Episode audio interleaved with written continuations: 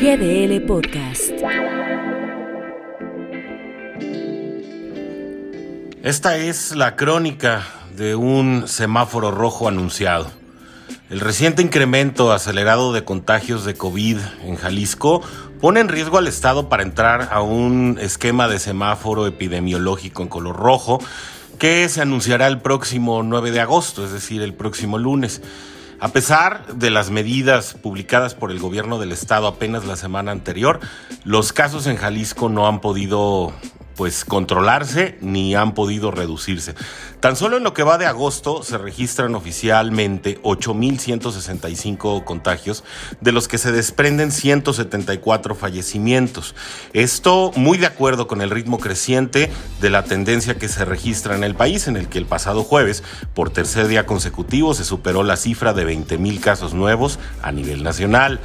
El mes de julio se registraron tan solo en nuestro estado 10.930 casos confirmados, entre ellos 257 fallecimientos.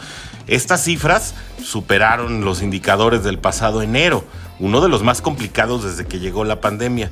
Las autoridades de salud coinciden en que las llegadas de las variantes del virus combinadas con el relajamiento de las medidas de precaución que pues hemos podido ser testigos a todo nivel y en todos lados, eh, en medio de un periodo vacacional y además un exceso de confianza originado en el avance de la vacunación, pues han ocasionado que estas cifras vayan en aumento exponencial. Los expertos en estadística anticipan que el pico de la tercera ola será a mediados del mes de agosto y se anticipa una cuarta ola que podría agudizarse con la llegada en próximos meses ya de los climas más fríos, tal como sucedió en el 2020.